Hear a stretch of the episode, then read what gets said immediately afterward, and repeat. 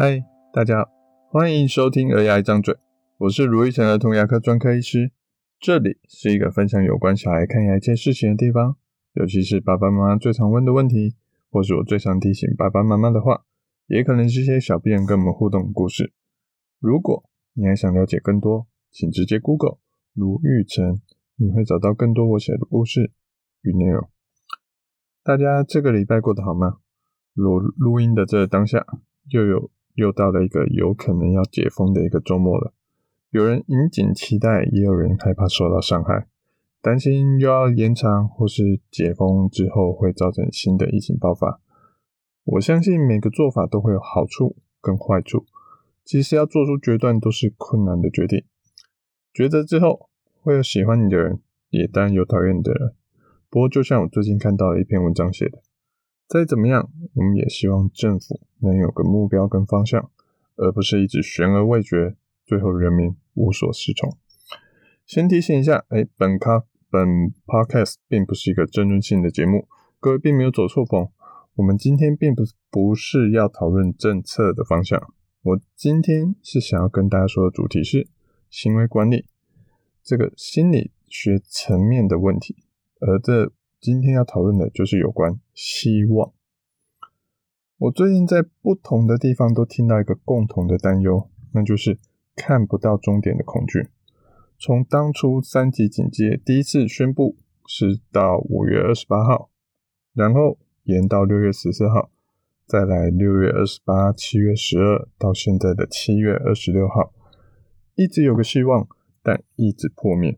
这样子到底是不是好事？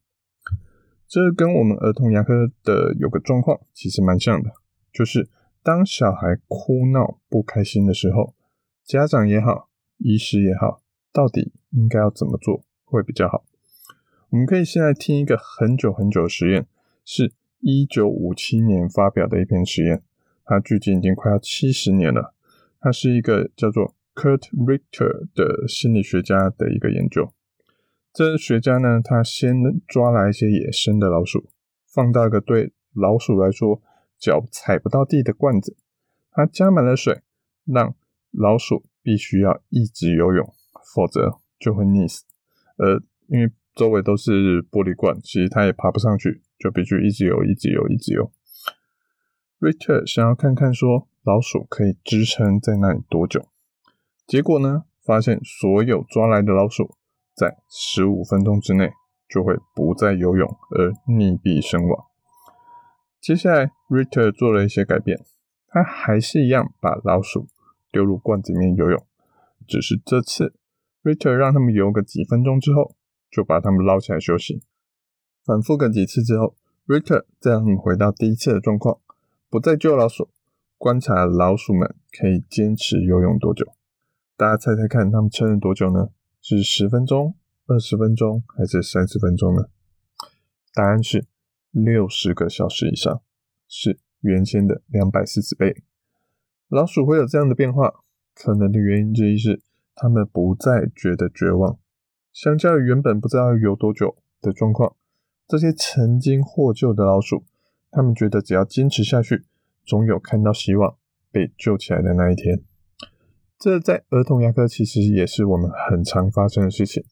我们的一些跟孩子互动的方法，让小孩哭又不理他，让爸爸妈妈暂时离开正在哭的小孩的视线，看起来很过分，但我都会跟爸爸妈妈说，我们对小孩使用这些行为管理的技巧的目的，不是在惩罚孩子，而是让孩子学习怎么去配合看牙齿。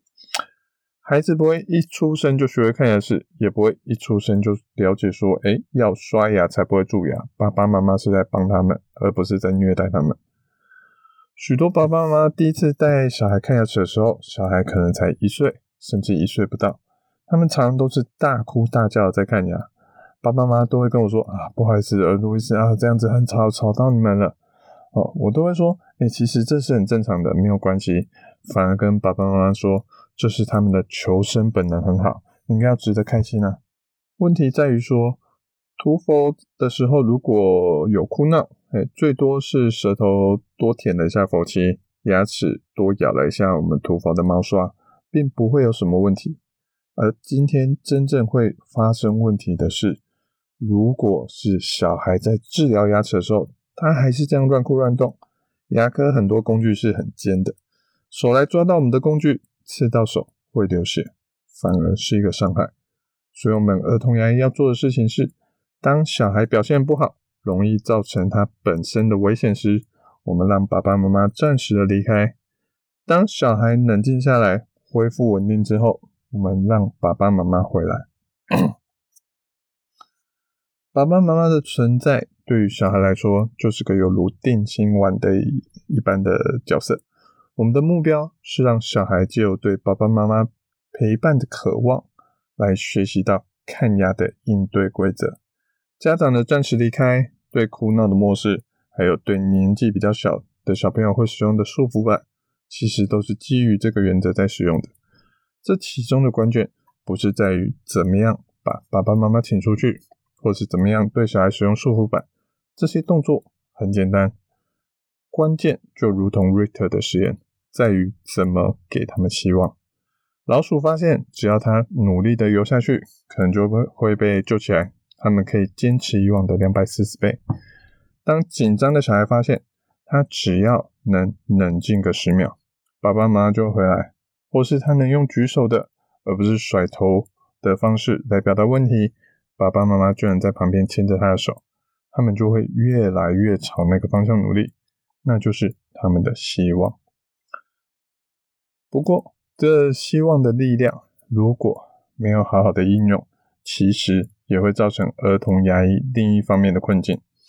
像有些诊所的医师不喜欢看小孩，只要小孩一哭，医生就两手一摊说：“哎，这个我没有办法看了，你另找公民吧。”小孩从此就学到说，只要我哭到医生受不了，我就可以停止看牙。哭就是他们的希望，从此看牙就拼命哭，拼命哭，用力哭。当小孩一岁之后，牙齿变多，体重变重，照理来说，睡觉前一个小时不应该再喝牛奶或吃任何东西了。可是因为小孩一哭，可能是爸爸妈妈受不了。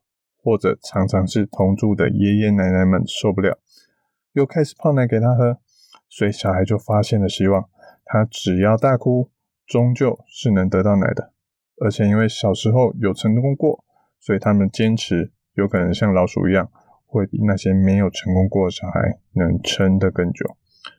要度过小孩的反抗期，或是在小孩尝试其他方法的时候，赶快给他们一些正向的鼓励。才能真正改变小孩的行为，这说实在的不容易做到。可是不做到又要面临小孩蛀牙的问题，这实在是新手爸爸妈妈们一岁之后要面临的最大挑战之一。我能给爸爸妈妈的建议，大概就像丘吉尔曾经说过的那句名言：面对战争跟屈辱之间，你选择了屈辱，但屈辱之后，你还是要面对战争。当爸爸妈妈放弃了夜奶、放弃了刷牙的挑战，其实之后你还是要面对小孩治疗蛀牙的挑战。这真的就是一场耐力之争。有问题的话，可以找儿童牙医讨论看看，有没有哪边可以需要加强，可以增加抵抗蛀牙能力的一些地方。是吃饭习惯的问题、涂氟问题，还是刷牙的问题呢？剩下的就是好好的面对它了。回到一开头的问题，是一直延宕下去，三级警戒可怕吗？的确，这种终点好像在眼前，但又一直往后退的状况，的确让人担忧。不过，更可怕的是看不到终点的无止境的对抗。